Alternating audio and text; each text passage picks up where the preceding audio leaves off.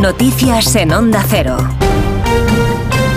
Buenas tardes, avanzamos a esta hora algunos de los asuntos de los que hablaremos con detalle a partir de las 12 en Noticias Mediodía, empezando por la imagen en el centro de Madrid, los tractores avanzando hacia la puerta de Alcalá, dispuestos a dejarse oír frente a las puertas del Ministerio de Luis Planas. Unidad móvil de Onda Cero con José Luis Pérez Vicent y Laura Lorenzo. Empieza a andar esta manifestación porque ya han llegado los primeros tractores a la puerta de Alcalá, son un centenar que vienen de Arganda del Rey. El coordinador nacional de Unión de Uniones, Luis Cortés, convocante de esta protesta, se quejaba de los problemas que han tenido para llegar a Madrid lo que pueda pasar hoy aquí de tensión en el ambiente, porque claro, la gente está muy cabreada porque tenemos 400 tractores parados en un solo punto. Tenemos otros 200 que vienen del norte también parados. O sea, tenemos ahora mismo del orden de 800, 900 tractores parados que nos permiten llegar a Madrid. Mientras no lleguen todos los tractores que están en la carretera de Madrid, la manifestación de aquí no se mueve. Encarrilan ya la calle Alfonso XII para llegar hasta el Ministerio de Agricultura. La patronal del sector pesquero en Galicia avisa de que el lunes se sumará a las protestas del campo y de que también quieren reunión con el ministro, al que por cierto le ha dado un vaído, un vértigo cuando le preguntaban en el Congreso por las tractoradas. Un contratiempo sin consecuencias durante la sesión de control en la que Sánchez y Feijóo se han vuelto a enfrentar. Usted empezó mintiendo sobre lo que hago sigue mintiendo sobre lo que digo y ahora miente sobre lo que pienso. Por mentiras me gana usted por goleada.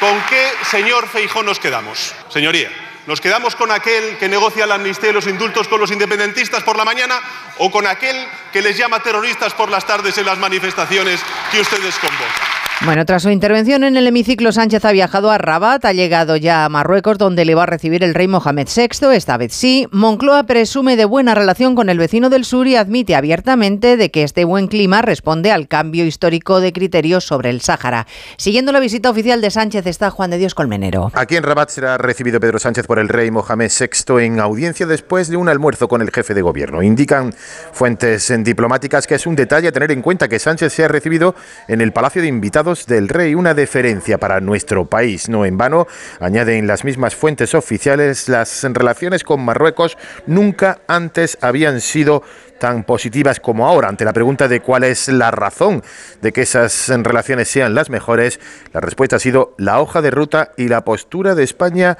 con el Sáhara. Recordamos el cambio histórico de criterio de Pedro Sánchez en reconociendo al Sáhara como una autonomía de Marruecos. Hablaremos además de Grande Marlasca, el ministro protagonista hoy en el Senado y en el Congreso, muy a su pesar. En la Cámara Alta se va a votar su reprobación y en la Cámara Baja ha tenido que responder hasta a una interpelación y a cuatro preguntas de la oposición por su gestión de la lucha contra el narcotráfico. La diputada del PP, Ana Vázquez, le ha llamado mentiroso. Es usted un auténtico mentiroso. Desmanteló ese grupo y ha bajado las incautaciones. Pero usted sigue aquí con el tralala que tiene siempre. Mire, hoy la Guardia Civil está desgarrada, dolida y abandonada por su ministro. Están utilizando la tragedia, como es el asesinato de dos guardias civiles, para mentir y sacar rédito político. No merece usted condecorar a los muertos cuando ha abandonado a su suerte a los vivos. A partir de las 2 de la tarde les contaremos lo que se va conociendo de la noticia que les adelantábamos este mediodía, la detención de la mano derecha de José Luis Ábalos, el exministro y hoy diputado del Partido Socialista, el arresto de Coldo García Izaguirre por el presunto cobro de comisiones ilegales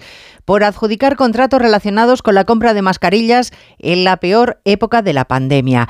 Y recordaremos el enésimo tirón de orejas a los políticos que hoy ha vuelto a pronunciar el presidente interino del Poder Judicial, Vicente Guilarte, en presencia del secretario de Estado de Justicia y del negociador del Partido Popular, González Pons, exige que no se intercambien cromos en la negociación para renovar el órgano de gobierno de los jueces. Sería peligroso en un momento de bipolarización política como el que estamos, el que de estas negociaciones surgieran 10 militantes y otros 10 militantes eh, y que empezaran a intercambiar, intercambiarse lo que se dice el intercambio de cromos. En Madalona se acaba de desalojar un edificio de viviendas, un inmueble construido en la misma promoción que el que se derrumbó a primeros de mes provocando tres muertos, Barcelona, Monsevals. Justo cuando empezaban las inspecciones de los bloques adyacentes al que se hundió, la aparición de grietas ha hecho desalojar otro bloque de pisos, el cuarto ya, de la calle Canigó de Badalona.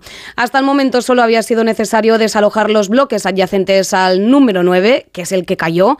La semana pasada marcharon los vecinos del número 7 y ayer los del 11. Hoy han tenido que hacer las maletas los vecinos del 5. Durante estos días se examinarán bien las más de 400 viviendas de La Manzana, donde viven cerca de 1.200 personas, y es que todos los bloques fueron edificados por la misma constructora. Pues hablaremos de todo ello en 55 minutos, cuando contemos la actualidad de esta mañana de miércoles 21 de febrero. Elena Gijón, a las 2, Noticias Mediodía.